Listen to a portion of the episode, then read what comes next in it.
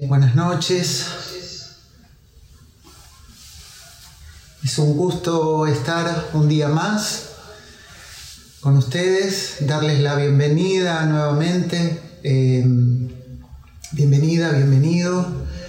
Eh, a las personas nuevas que se agregan, a las que están iniciando este proceso y a las que vienen desde el primer día. Esta es la cuarta semana mi nombre es Enrique Nicolás y estoy aquí eh, conjuntamente con Pablo Colinet, que está en otro, en otro sector de la nave, madre, eh, compartiendo estas experiencias con, con ustedes.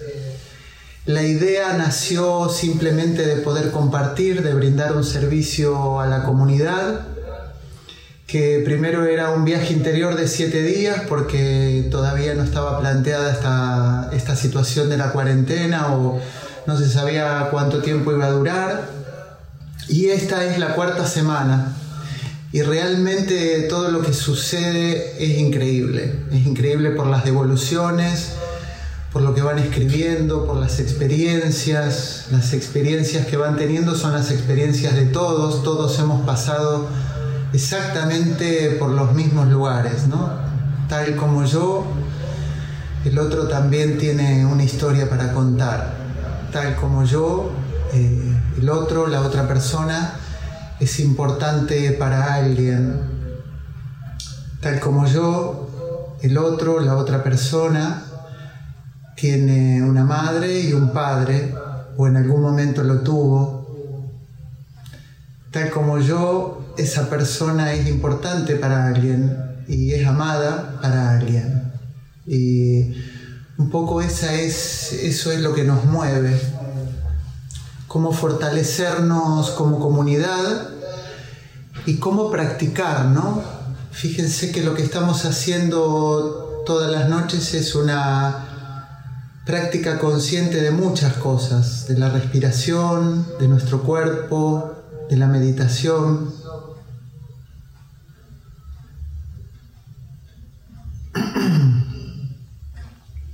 Y no hay una forma correcta de hacerlo, eso hay que ir afinándolo día a día. Por eso es una práctica, ¿no? Porque nos invita mm, a, practicar y a descubrir nuevos aspectos de nosotros.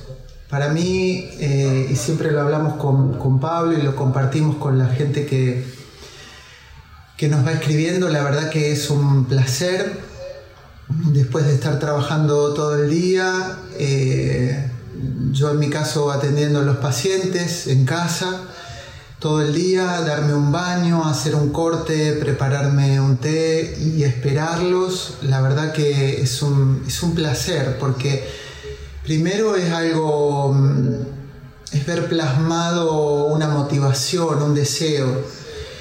Y eh, en segundo lugar, un agradecimiento pleno por algo que ocurre y que no estaba en los planes de nadie me pongo a pensar, em, nunca, por ahí cuando voy hablando, después cuando están meditando o al final me tomo tiempo para, ver las ventanitas, pero nunca, nunca sé realmente cuántas personas hay, porque no importa cuántas personas, sino pienso que, em, que esto va a dejar un fruto que aún yo desconozco en la intención, entonces confío en esa intencionalidad.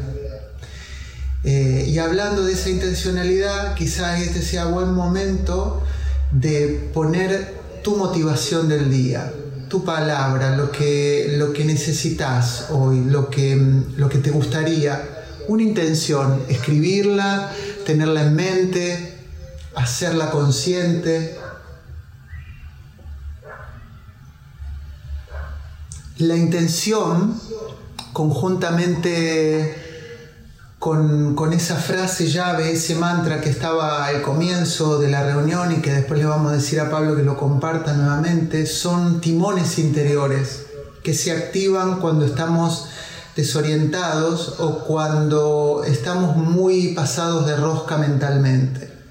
Son, son convocadores, diría Carlos Castaneda, que nos ayudan a atraer el cuerpo a la tierra, recordarme quién soy. Fíjense que mindfulness, la palabra conciencia plena, atención plena, uno de los significados tal vez eh, más importante que lo recuerda tanto John Kabat-Zinn en sus obras es recordar, cultivar, otra, otra de las palabras que significa, ¿no? Cultivar, cultivar la atención plena, cultivar la conciencia y recordar. ¿Y qué es lo que deberíamos recordar? ¿Por qué, se supone que hay algo que, mm, que no estamos haciendo, que no estamos pudiendo ver? ¿Qué es lo que tenemos que recordar? Bueno, en primer lugar es tratar de recordar si tenés mamá o papá o familiares o tías que les puedas escribir, tratar de recordar tu nacimiento tratar de recordar, eh, de preguntar, tal vez ya lo hiciste, yo ya conté alguna experiencia mía, sobre todo porque hoy vamos a trabajar esa segunda parte de la impermanencia, del cambio. Y una cosa de las que contaba es que siempre a lo largo de la vida, y sobre todo cuando inicié mi proceso de terapia personal con mi terapeuta a mis veintipico de años, una de las cosas que siempre se averigua o que en algún momento uno cae en la cuenta de eso es cómo, cómo nací, si me buscaron, si fui deseado, si no, como que nos preocupan todas esas cosas. Em, cómo fue el embarazo, qué es lo que sentiste, si supiste que era, esas situaciones. Y si no tenés a nadie a quien preguntarle, estoy seguro que tenés elementos toma fotos, agarra fotos, trata de reconstruir tal vez algo que hayas escuchado, algo que recuerdes de un cumpleaños. Em, no, es, no es mucho misterio porque uno después va aprendiendo y sobre todo cuando, cuando la experiencia te lleva a trabajar con muchos grupos, muchos pacientes, muchos grupos terapéuticos, te das cuenta de que lo que te está pasando en tu vida en este momento, aquí ahora, tiene que ver con la forma en que llegaste al mundo y de alguna forma tiene que ver con tu nacimiento. Porque es muy difícil de que el hombre no repita. Vamos repitiendo, el hombre, la mujer, el ser humano, ¿no? Vamos repitiendo matrices, vamos repitiendo patrones, vamos repitiendo secuencias siempre. ¿Y para qué es importante? Para saber cómo tenés que pisar en este mundo, hacia dónde tenés que ir. No por el nivel de mm, deseo o no deseo que te hayan hecho tus padres, hayan hecho tus padres en el momento de concebirte, hayan tenido, perdón, tus padres en el momento de concebirte.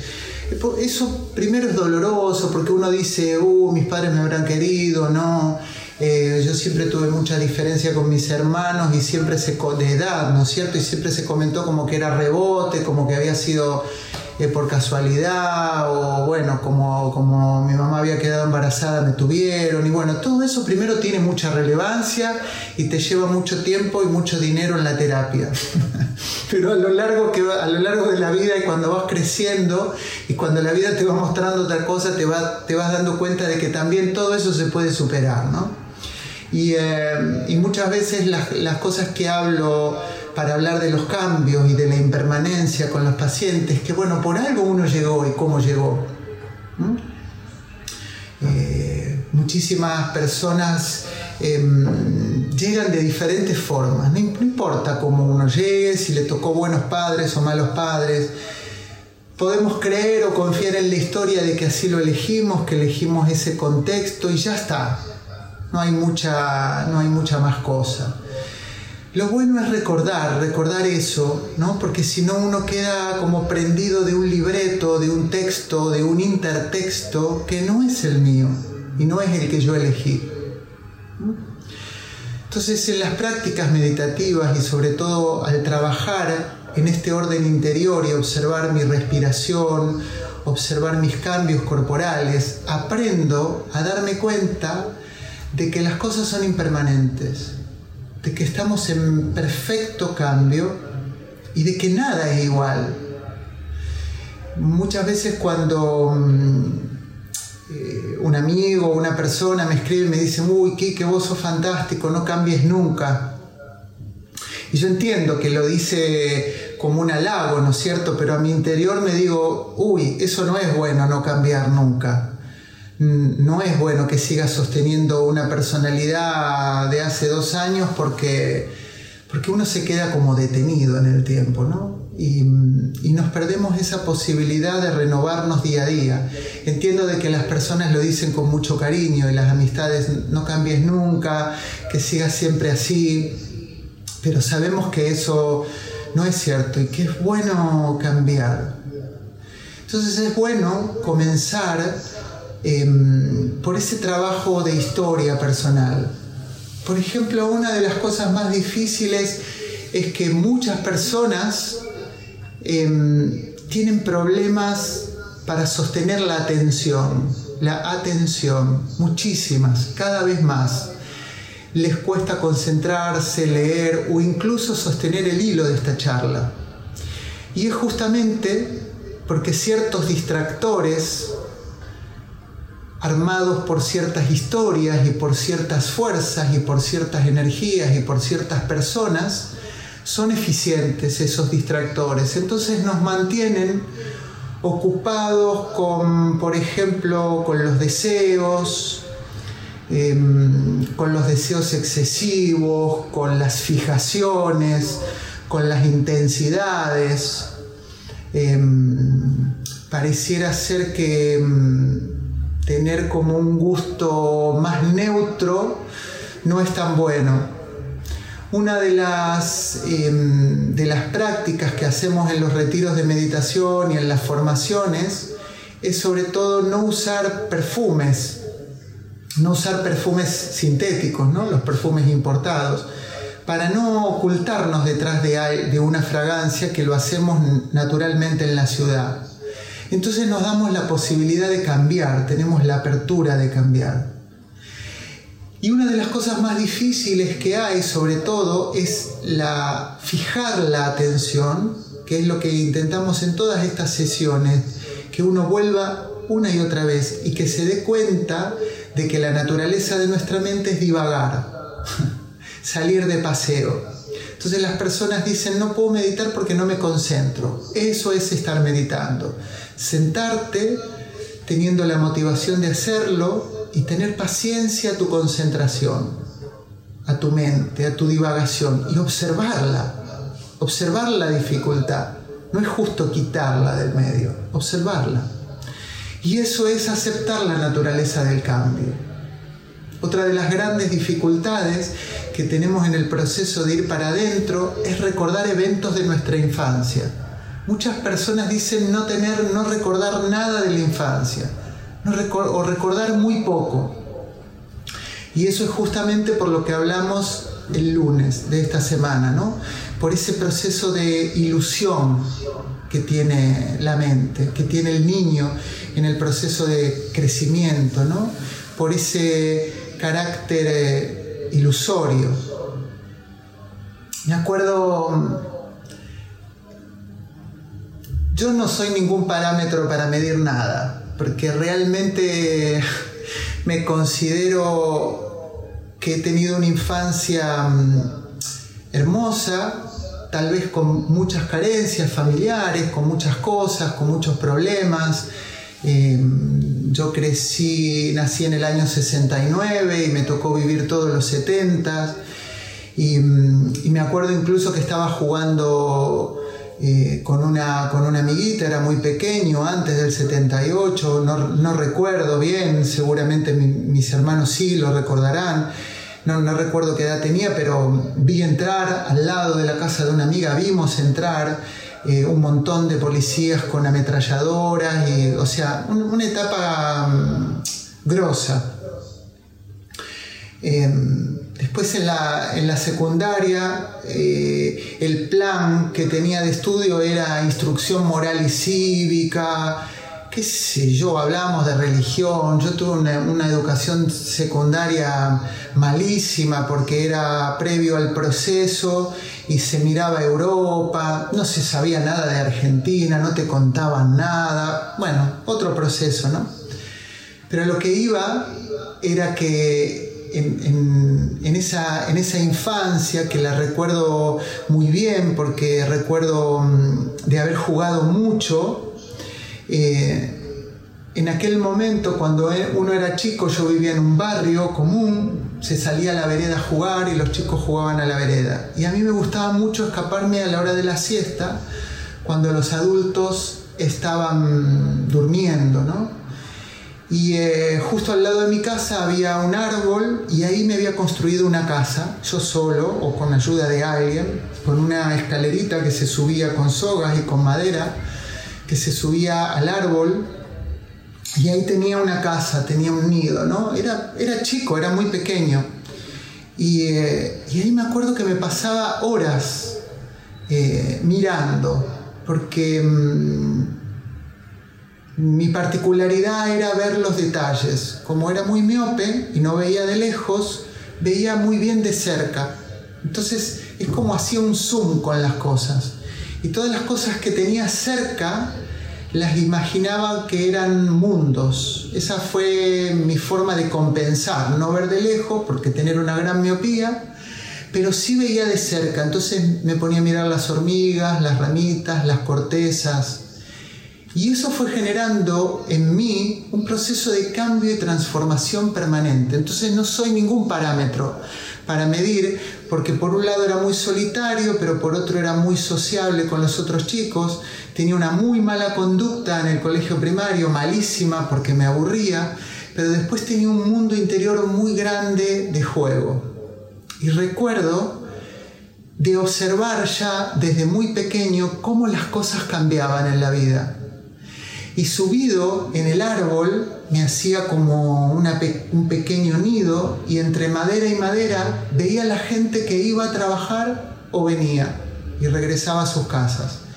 Y yo me hacía casi invisible en el árbol y me gustaba observar cómo sonaban los pasos, quién caminaba rápido, quién caminaba despacio, el abrigo que tenían. Claro, antes no había teléfonos celulares, o sea, que la gente iba más libre con su cuerpo.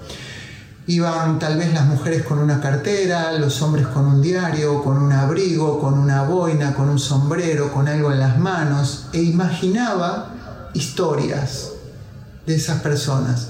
Y generalmente se repetían y esperaba que se repitiesen, día tras día, a la hora de la siesta. Y eso iba generando un texto interior y decía, bueno, pero esa, esa persona que viene caminando camina libremente, camina suelta. ¿sí? Entonces yo cuando me encontraba mal o tenía ira o no podía procesar mis emociones, me imaginaba interiormente que parte de ese texto, parte de ese lenguaje de la persona que yo veía, lenguaje corporal, todas cuestiones que las habré traído, porque en la escuela no se enseñaban esas cosas antes, ¿no? Me imaginaba que algo de esa cualidad de la persona entraba en mi cuerpo y yo la tomaba. ¿sí? Después, mucho más adelante en el tiempo y ahora casi en la actualidad, esa es la forma en que uno mira a los pacientes o mira a los grupos o, está delante de las personas, ¿no? para ver cómo las personas van cambiando. Después cuando ingresé a estudiar esa carrera tan bella que es la musicoterapia, me enseñó a hacer una lectura de ese lenguaje del silencio, sonoro corporal, pero fundamentalmente me acuerdo lo bueno de ese niño que miraba a las personas. Miraba todo, miraba el cabello, miraba si hablaban solas, y, sin saberlo y sin haber estudiado y sin, sin haberme indicado nada, yo podía modular esas historias. Jugaba que podía tomar algo como si fuera un videojuego de esa persona y tal vez esa forma rápida de caminar la tomaba. Entonces, por ejemplo, cuando pasaba por un sitio en donde había un perro que ladraba y me asustaba, me animaba a caminar más rápido porque ya había observado a esa persona X, que nunca supe los nombres, caminar rápido. Entonces yo decía, siendo muy pequeño, si esa persona puede, yo puedo. ¿Sí? Y así era como iba pasando ese momento. pero lo iba pasando por tramos, no me cuestionaba si el miedo aparecía o desaparecía. Yo lo que necesitaba era pasar ese tramo donde estaba ese perro que me asustaba. ¿Por qué les cuento esto? Porque tiene mucho que ver con los ejercicios de meditación que hacemos.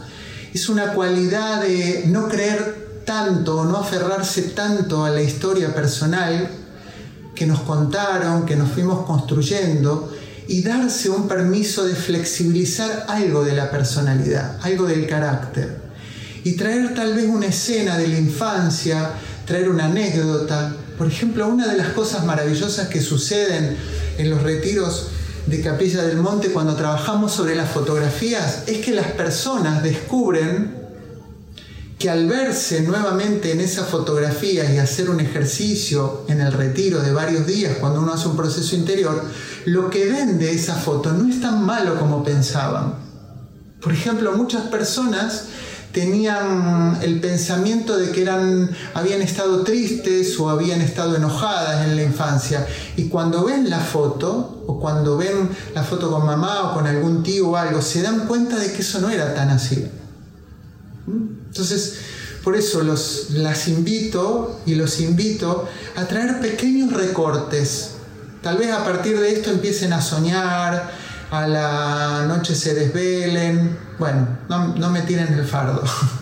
esto pasa cuando uno toca estos aspectos que son tan necesarios para, para el despertar, ¿no? Pero uno puede traer otros textos, otras texturas, otros colores que están presentes, como si pudiéramos subirle el volumen, tal vez, a otras partes de esa historia y bajarles a algo que el volumen a una situación de mi vida personal que, que me haya fijado. ¿Esto por qué? Porque estos días vinimos hablando muchísimo de la voz crítica o del yo crítico. Y el yo crítico se alimenta de fijaciones siempre come el mismo plato, siempre de la misma forma. El yo crítico, el yo interior crítico, ese que te dice las cosas, siempre se alimenta del mismo plato, siempre se alimenta de la misma comida. Te hace creer que está observando otros aspectos, pero si te fijas, te vas a dar cuenta de que siempre es lo mismo, siempre es lo mismo. Entonces un recurso muy válido, apreciativo, que lo podés usar en cualquier momento, es una pregunta que yo les suelo hacer a los pacientes y también en los retiros, ¿no? en los trabajos emocionales. Bueno, pero esta forma que estás teniendo de recordar o de reaccionar o de pensar emocionalmente, no digo que sea igual, ¿no? Emocionalmente, sería más parecida a tu mamá o a tu papá. ¿Mm? Entonces ahí vas a tener una punta. Generalmente las personas descubren algo interesante con esto. Por ejemplo, si tenés ira, si tenés enojo, si tenés desprecio por vos misma o por vos mismo, si te has maltratado alguna vez, si tu cuerpo está cansado, si estás quejosa o quejoso, lo que sea que te esté pasando cuando te notes que estés muy reactiva, muy reactivo, que no puedas poner ningún texto nuevo, que no puedas subir ningún volumen de ninguna foto, que no puedas colorear tu vida con ningún otro color, hacete esta pregunta. Bueno, pero esta forma que yo tengo de reaccionar o esta forma que yo tengo de ver, emocionalmente, ¿a quién le encajaría mejor? ¿A mamá o a papá? O a la persona que te crió, ¿no es cierto? Se entiende o a la tía o al tío o al persona o a uno o a otro, ¿no? Porque nuestra mente tiende a polarizarse. La mente que divaga tiende a polarizarse. Y esa es una gran pista para sacarnos de la fijación de esa voz crítica, para, para sacarnos un poco y disolver esa fijación de un carácter que se empecina con sufrir por las mismas cosas o de encontrar las mismas cosas. Entonces un poco la sesión de hoy es una invitación, quizás, tal vez, a considerar si esa creencia que tenés de vos misma o de vos mismo corresponde a otra cosa, y no es tuya. Corresponde a un deseo que tenía tu mamá, consciente o inconsciente, o a un deseo no resuelto de tu papá, consciente o inconsciente, o a un deseo simplemente de algo que te sucedió en la escuela o en el contexto o en la atmósfera emocional de tu familia. Muchas veces las familias suponen cosas que, que el niño, los hijos las percibimos de una forma determinada, como si nos estuvieran exigiendo tal cosa o como si quisieran que hiciéramos tal otra, y verdaderamente no es así. Sea, la invitación un poco a través de incluso el ejercicio que vamos a hacer ahora de conciencia corporal antes de pasar a la meditación, es que consideres la posibilidad de que si tus creencias, tu forma de reaccionar, tu forma de enojarte, realmente ahora te sirve. Si ya no está obsoleta, si ya no sería ahora de que puedas tomar prestado ese texto o ese color de alguien que ha logrado algo, porque para eso están los maestros, las maestras, los guías, ¿no? Para tomar eh, una, una orientación, una luz, tomar algo y traerlo.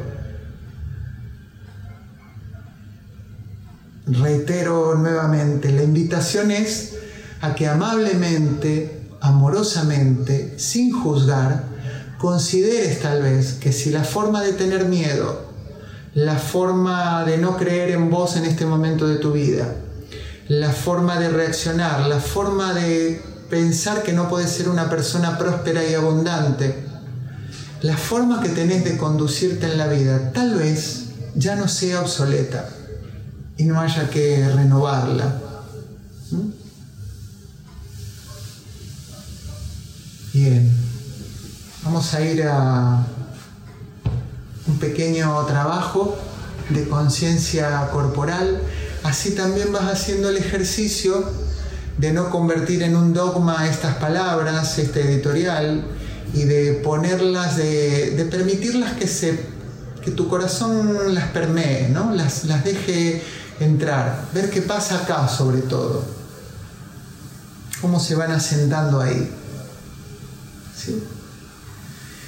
Y ya que inicié con este gesto, me dejo llevar por la intuición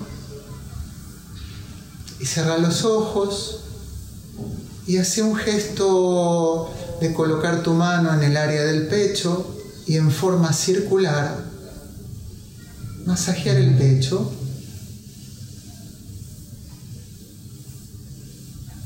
Hacer unas cuantas respiraciones profundas, tomando por nariz, y soltando por la boca.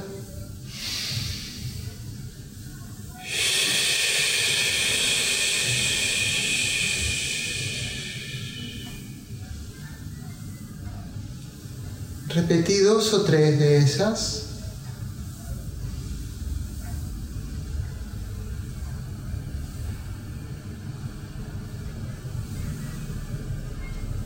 Podés repetir mientras respirás esa frotación o ese, ese suavizar el área también en la boca del estómago o en tu abdomen. Masajear.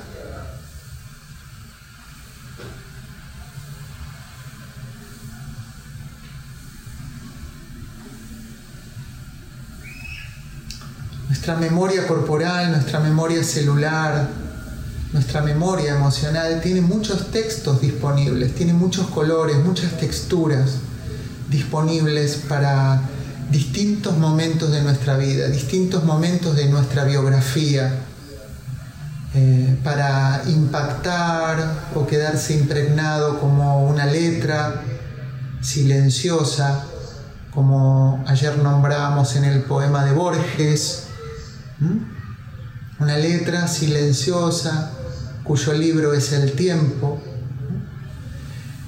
Estamos hablando con la experiencia que te cuento hoy de mi infancia, te estoy hablando exactamente el poema de ayer, ¿no? Algo que parecía fijo no era realmente tan fijo. Y ahora soltá todo control sobre tu respiración y volvé a la nariz.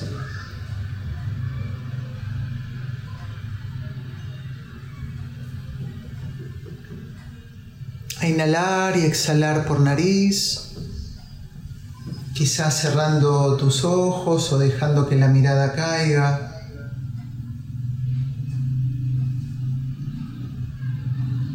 Tomando conciencia del cuello, de los hombros. Y vamos a rotar en círculos los hombros hacia atrás, hacia abajo y hacia adelante acompañándolos conscientemente con cada inhalación y cada exhalación a tu tiempo. Podés cerrar los ojos, abrirlos, entreabrirlos. Sentite libre.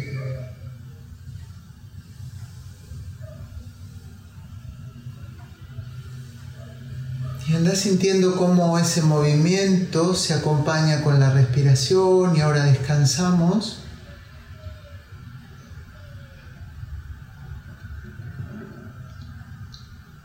Y deja que se asiente tu respiración en el corazón, en el área del pecho.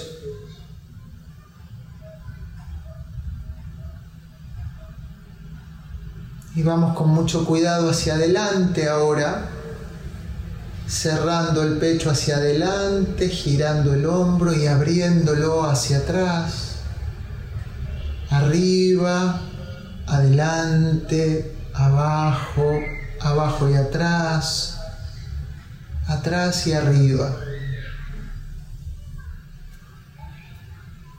Y a medida que haces esto con los hombros, deja las manos livianas, como si estuviera sumergido en un agua muy cálida.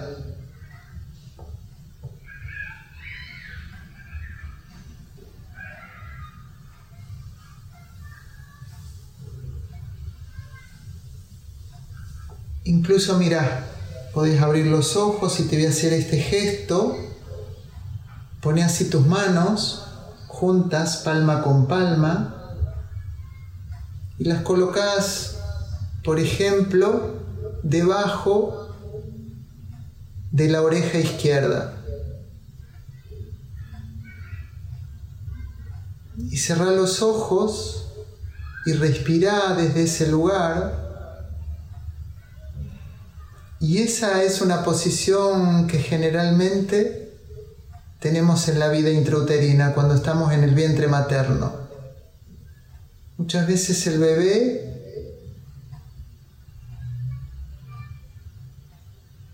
descansa así. O con las manitos acá en la frente, tapándose el rostro.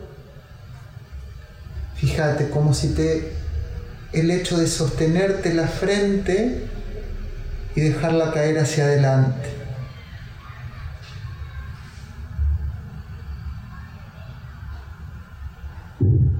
Liberamos las manos, vuelven a estar sobre las rodillas, sobre la falda. Y vamos otra vez con este movimiento de hombros. Te marqué esa secuencia para poder hacerlo a tu tiempo de forma armónica. Para que todo lo que está en lo profundo, amorosamente, venga a la superficie.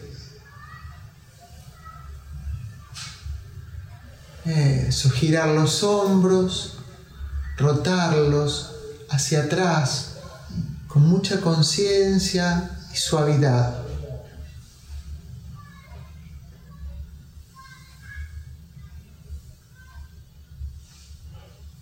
Junto a mis palmas al frente y las colocas debajo de tu oreja derecha o izquierda. Sentite libre para el lado que lo sientas. Descansás como si la cabeza pudiera descansar sobre ambas manitos.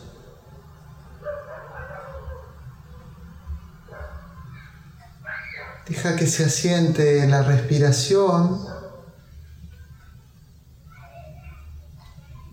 Y ahora colocando las manos como un cuenco, dejas que descanse la frente y el rostro y deja caer suavemente la cabeza, dejando la nariz en el medio para que puedas respirar, obvio. Y deja que caiga la cabeza y que la sostengas con tus manos.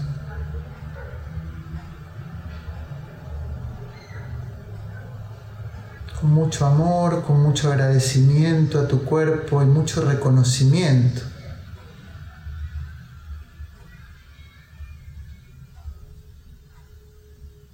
Y ahí liberamos las manos nuevamente, las colocamos sobre la falda o sobre las rodillas.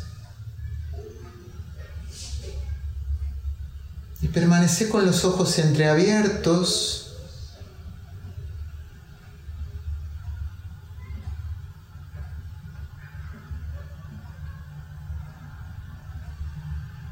Y date tiempo, deja que se asiente la experiencia, sin interpretar, sin juzgar. No es que uno ni regresa al vientre materno ni nada, todo eso es de la mente egoica, que el ego siempre te dice, uh, ahora te fuiste para allá, te fuiste para acá. No, nada de todo eso ocurre. Es simplemente un convocador,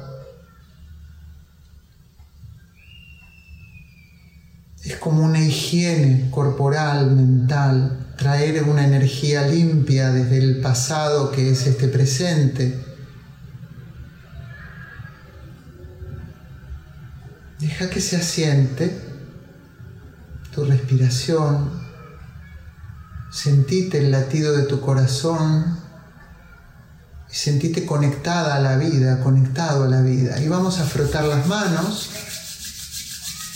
y mientras frotas las manos vas a ir liberando una pierna y un pie y estirándola. Si estás sentada o sentado en silla, anda estirando y hace este movimiento con los talones y los dedos, ¿sí? mientras frotas las manos. Tomando conciencia de estimular el hemisferio derecho y el izquierdo de nuestro cerebro.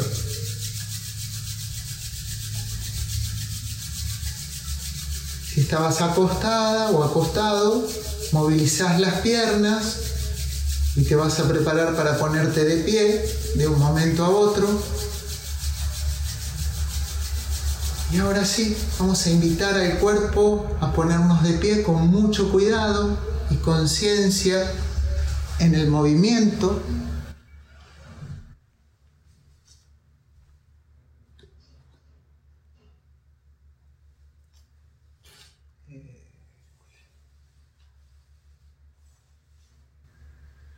y un pequeño balanceo, las rodillas están levemente flexionadas, levemente, siempre con los ojos entreabiertos para no marearte, para tener control de, tu cuerpo, de la soltura del cuerpo. Las rodillas apenas flexionadas para que no estén tensas. Plantate bien, planta de los pies en el piso. Piernas y pies un poquitito alejados unos de otros a la altura de la cadera y anda mm, como acariciando el piso, como besando el piso con la planta de tus pies, haciendo esto que yo hago con las manos, este movimiento de aplastar con los dedos, con el empeine, con el talón, suave, movimiento suave y consciente. Y al mismo tiempo que haces esto, como si fuera un trabajo de coordinación, que de hecho lo es, vas a girar tus manos, vas a hacer como una ronda, así, ambas manos, a la altura del ombligo. Sería subir y bajar las manos y brazos, como si estuvieras describiendo una especie de ronda, una especie de círculo girar las manos en un movimiento de vaivén en la altura de tu ombligo, en realidad el jara o tanden, que está ahí dos dedos por debajo del ombligo, y anda suavizando las manos. Y ahora sí los pies dejan de balancearse, quedan bien en raíz en la tierra y las manos descansan y deja que se asiente toda la experiencia de tu cuerpo, de la conciencia corporal y hace una suerte de escaneo desde la cabeza, pasando por el cuello, los hombros, los brazos, el pecho, piernas y pies. Hace un escaneo con tu mente de alinearlo, de sentir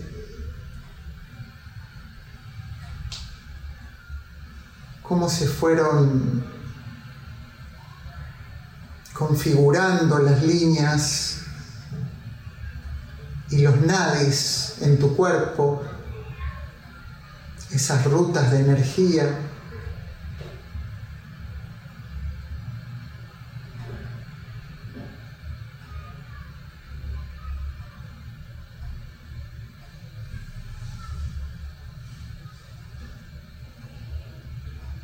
Te voy a pedir que extiendas los brazos, las piernas quedan donde están, extiendas brazos y manos al costado de tu cuerpo hasta que queden a la altura de los hombros.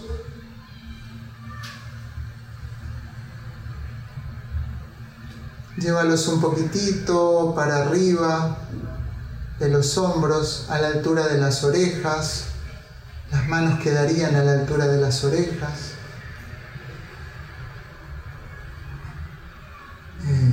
Y ahí los vuelves a bajar. Y sentí esa sensación de que el cuerpo se va sentando en tu respiración y la respiración en el cuerpo.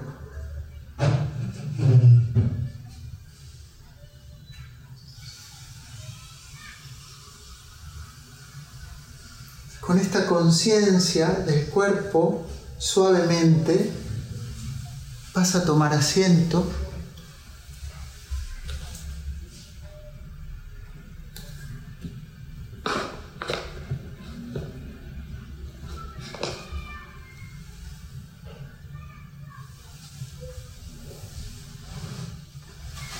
Y vas a tomar una postura cómoda.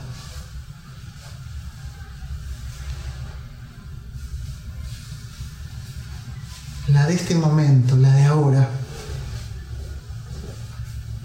espalda erguida, conservando el mismo estado, la misma conciencia del cuerpo, llevarla a esa posición de sentados, atentos, relajados, pero alerta, con la mente alerta. Y deja que se asiente la respiración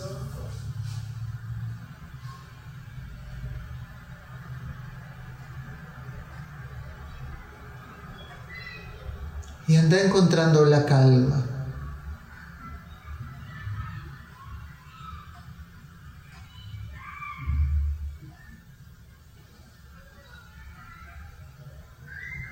Quizás te sirva dejar el mentón un poquitito hacia abajo, dejarlo caer levemente, al mismo tiempo que tu mirada cae o simplemente se cierran los ojos. El pecho se abre, los hombros hacia atrás y hacia abajo.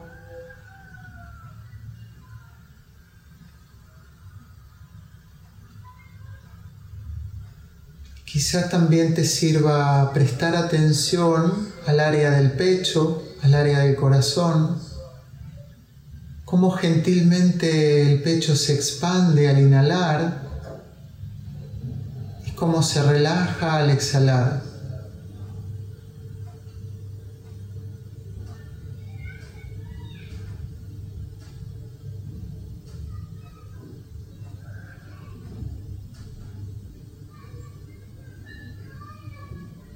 Deja que se asiente la experiencia de tu día de hoy en ese lugar, sea como haya sido desde que te levantaste o incluso durante la noche. Deja que se asiente tu historia personal ahí, tu texto, tu creencia.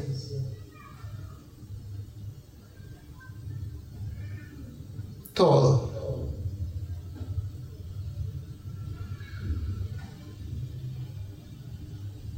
quizás en cada exhalación sientas que vas soltando, sin hacer esfuerzo, algo de todo eso.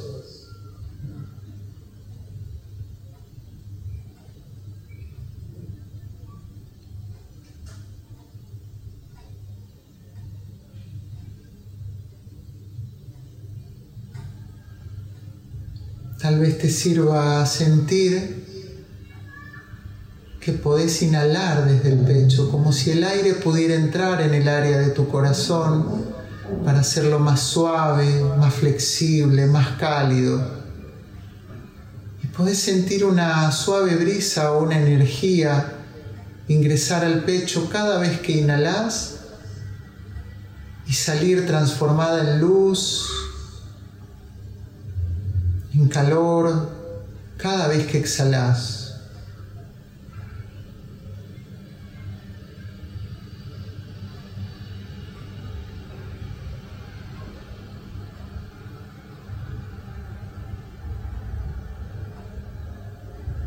Cada oportunidad que tu mente divague, se vaya para otra parte,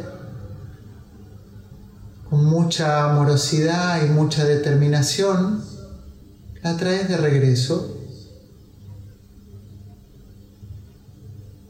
invitándola a que se quede aquí en el presente.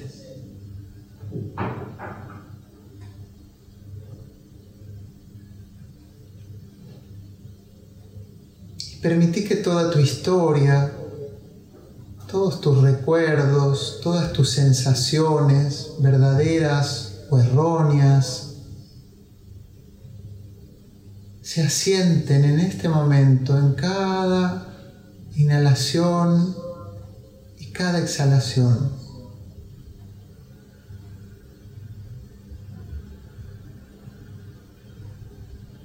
No hay nada que pueda agobiarte, porque ese pulso, ese latido, es previo al nacimiento. Mucho antes del nacimiento ya está instalado el pulso, el ritmo de la vida.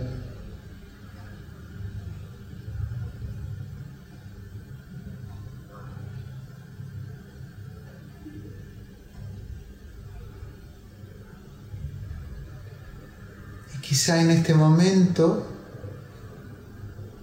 puedas considerar que algo de tus creencias, algo de alguna suposición o de una creencia limitante, te estuvo condicionando hasta el momento.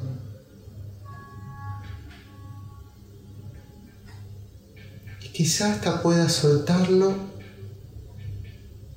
y dejarlo ir.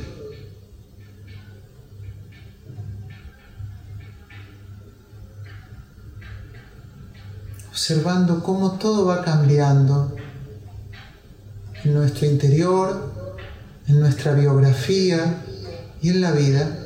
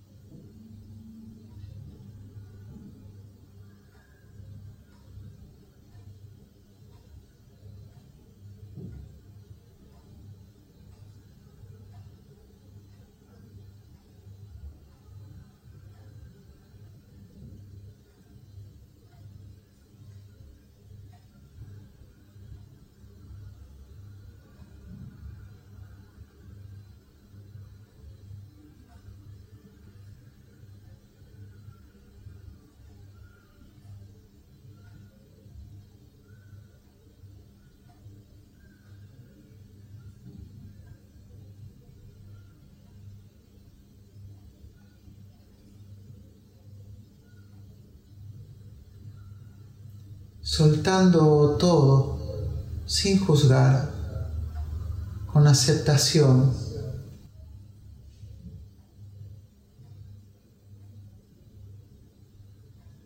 invitando a la aceptación, a que ingrese a nuestra vida.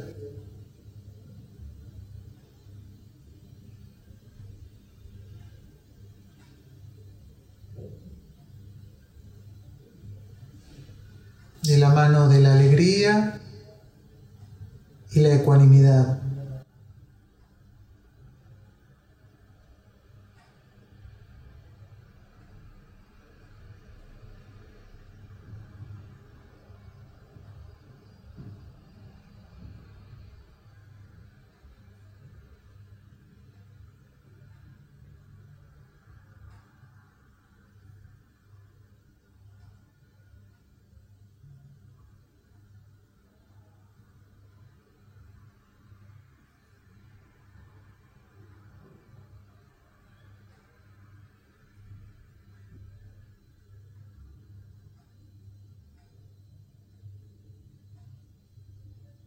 Permitiendo que todo se asiente en nuestro cuerpo con mucha paciencia y amorosidad, aceptando todo lo que venga a la mente en este momento, simplemente observando.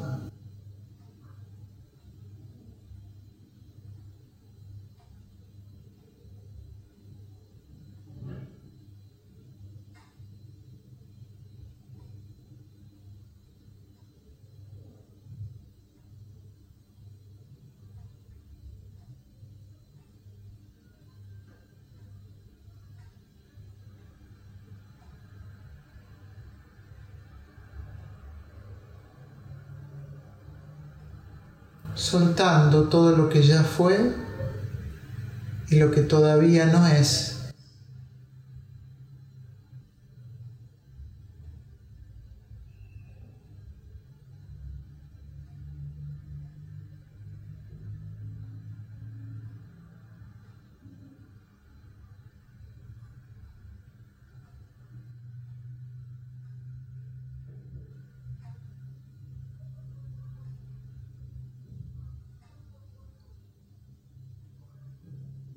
Entregando la fuerza de esta meditación y todo el grupo de personas que somos en este momento, aquí y en otras partes del mundo, la disolución de cualquier dolor, cualquier sufrimiento de tu persona y de todos.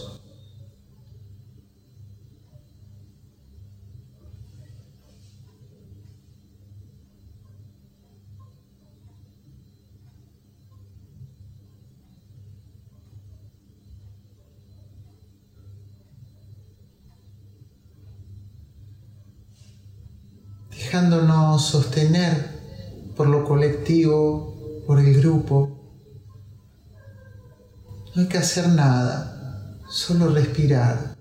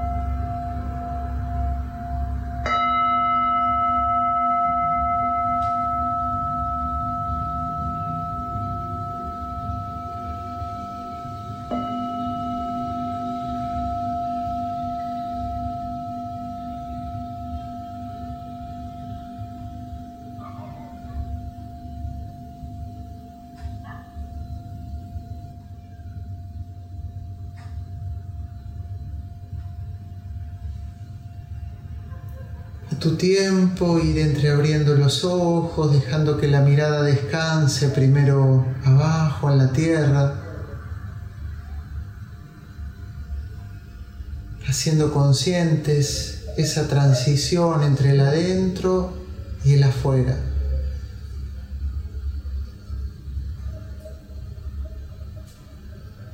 Y luego sí, de a poco, levantando la mirada o moviendo alguna parte del cuerpo.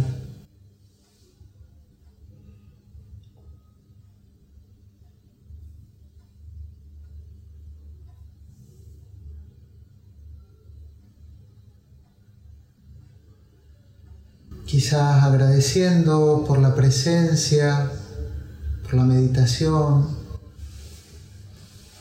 y aprovechando para estirar las piernas y los pies quizás dejarte grabada alguna impresión, escribir algo que te venga, algún recuerdo, alguna sensación.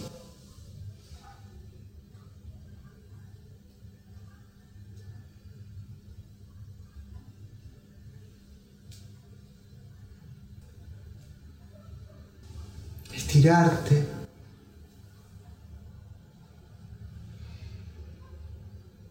Disfrutar de este silencio compartido sin la necesidad de tener que hacer nada ni responder nada.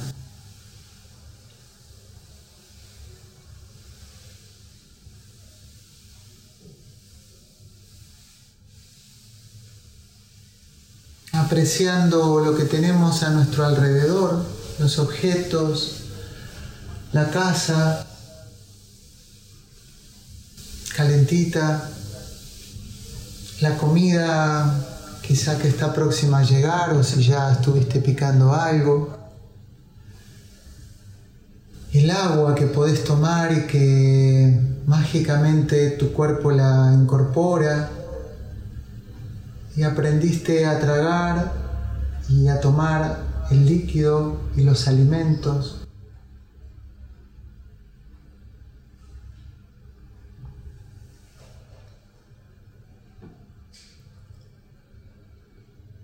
Y quizás si mientras este minuto que todavía queda le pueda pedir a Pablo que comparta la placa del mantra, que era como un llamador que estuvimos hablando estos días, como la fuerza del impulso es la fuerza del deseo que contiene al amor. Esto fue recibido en trabajos similares a los que estamos haciendo en Capilla del Monte, al pie del Uritorco, en aquel momento, en enero de 1992, un grupo de personas estábamos haciendo un viaje colectivo e interior y eh, a muchos nos ha acompañado desde esa época y sirve para contrarrestar como un remedio para tus distracciones, sobre todo para la mañana cuando te estés despertando entre sueños que generalmente aparece el yo crítico o algún pensamiento de preocupación. La fuerza del impulso es la fuerza del deseo que contiene al amor. Ni les puedo contar la cantidad de significaciones que le fui encontrando a lo largo de los años. Me fui dando cuenta de tantas cosas, algo que aparentemente es muy simple, tantas cosas encierra esa frase. Tal vez le sirva y está bueno compartirlo en este momento. La fuerza del impulso es la fuerza del deseo que contiene al amor.